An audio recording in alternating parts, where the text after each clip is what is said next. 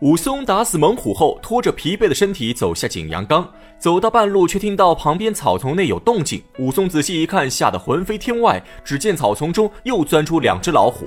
武松拔出短刀，正要拼死一搏，不料两只老虎居然站立起来。武松这才发现对方是两个活人，只是披着一身虎皮。询问后得知，这二人是附近村子的猎户，奉县衙命令来景阳冈猎杀老虎。可他们不敢与老虎正面交锋，只能在附近布下狩猎陷阱，等着老虎自投罗网。结果老虎没等到，却等到了武松。武松这才放下心来，告诉他们自己刚刚打死一只老虎。两个猎户听后大惊失色，他们一开始并不相信。可听武松说的头头是道，又看到武松身上血迹斑斑，更增加了几分可信度。二人便叫出身后藏在草丛里的村民，众人一起壮着胆子走上景阳冈。果然看到老虎尸体，众人大喜过望，立刻把老虎尸体抬下景阳冈，又派人火速将此事报告给阳谷县衙。剩下的人引着武松先去本村大户人家歇息。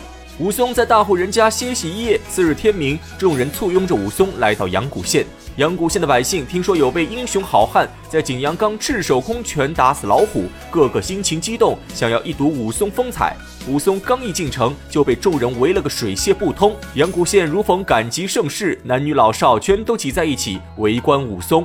武松披红挂彩，满面春风，坐在乘凉轿中，对着围观群众拱手行礼，果真是意气风发少年时。武松至此一战成名。武松的出现在阳谷县引起巨大轰动，围观群众议论纷纷。此时在路边刚好有个卖烧饼的矮汉子，听说打虎英雄名叫武松，这矮汉子踮起脚往人群中间一瞅，当场神情激动，追着武松的轿子一路大喊。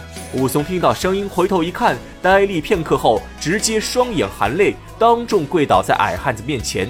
兄弟二人久别重逢，抱头痛哭。原来这个矮汉子正是武松一母同胞的亲哥哥武大郎。俗话说，龙生九子各有不同。武松虽然和武大郎是亲生兄弟，但兄弟二人的性格和外貌却是天差地别。武松身长八尺，相貌堂堂，自幼就爱舞枪弄棒，性格急如烈火，在清河县内无人敢招惹武松。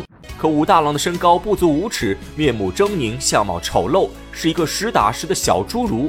再加上武大郎性格软弱，在清河县内经常受人欺负，有泼皮还给武大郎起了一个外号，叫做“三寸丁骨树皮”，就是嘲笑武大郎又矮又丑。不过这武大郎虽然外貌不堪入目，可他心地善良，踏实勤劳，为人质朴，没有半分坏心思。他们兄弟二人命途坎坷，自幼便父母双亡。是武大郎勇敢担起了家庭重任，每天起早贪黑的卖烧饼，将弟弟武松含辛茹苦养大成人。武松在清河县时经常喝酒闯祸，也都是武大郎帮他赔偿钱财、摆平官司，因此这兄弟二人之间的感情极为深厚。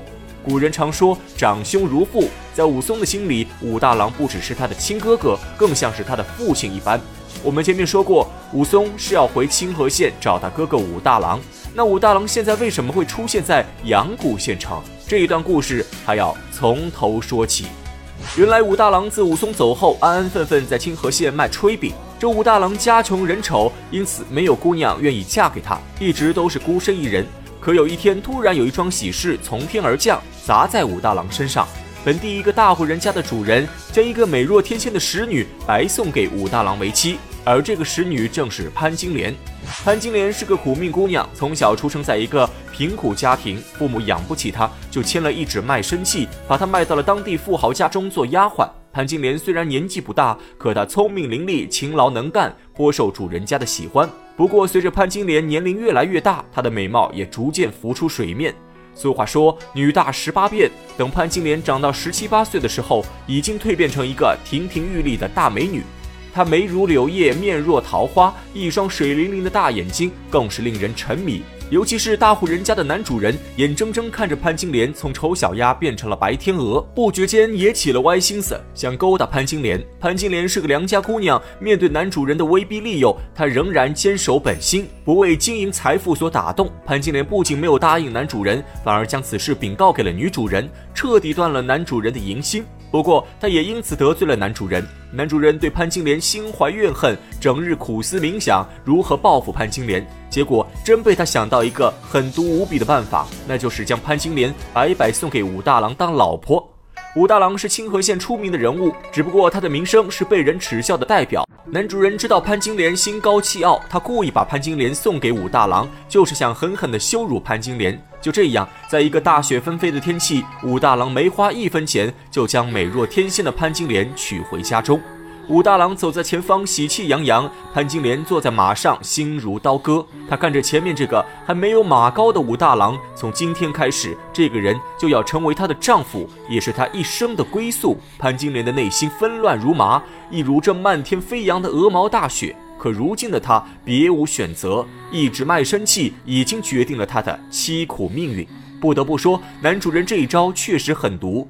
从后面的故事发展来看，他的报复直接毁了潘金莲的一生，甚至让她背上了千古骂名。但此时的潘金莲还没有其他心思，在经历过初始的彷徨不安后，潘金莲慢慢静下心来。俗话说“嫁鸡随鸡，嫁狗随狗”，她既然已经嫁给武大郎，就应该接受现实。自此以后，潘金莲每天天不亮就起床，和武大郎一起制作烧饼。送走武大郎后，潘金莲又开始忙里忙外收拾家务。夫妻二人生活虽然贫苦，可在潘金莲的悉心打理下，武大郎的小破屋也重新焕发了光彩。只是在空闲时间，潘金莲经常会独自坐在家中发呆。哪个少女不怀春？在潘金莲的心中，她虽然从地主家离开，躲过了男主人的骚扰，算是一件好事。但嫁给武大郎，无异于刚出虎穴又入狼窝，这并非她的本意。他对武大郎根本谈不上爱情，更多的是对命运的一种无可奈何。日子就这样一天天过去，武大郎迎娶潘金莲的消息很快在清河县传得沸沸扬扬。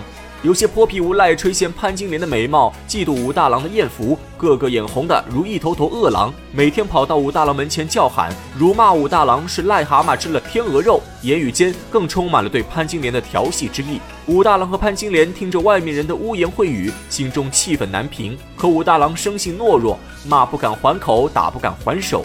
夫妻二人商议后，直接离开清河县，来到阳谷县，租了一间小房子，继续生活。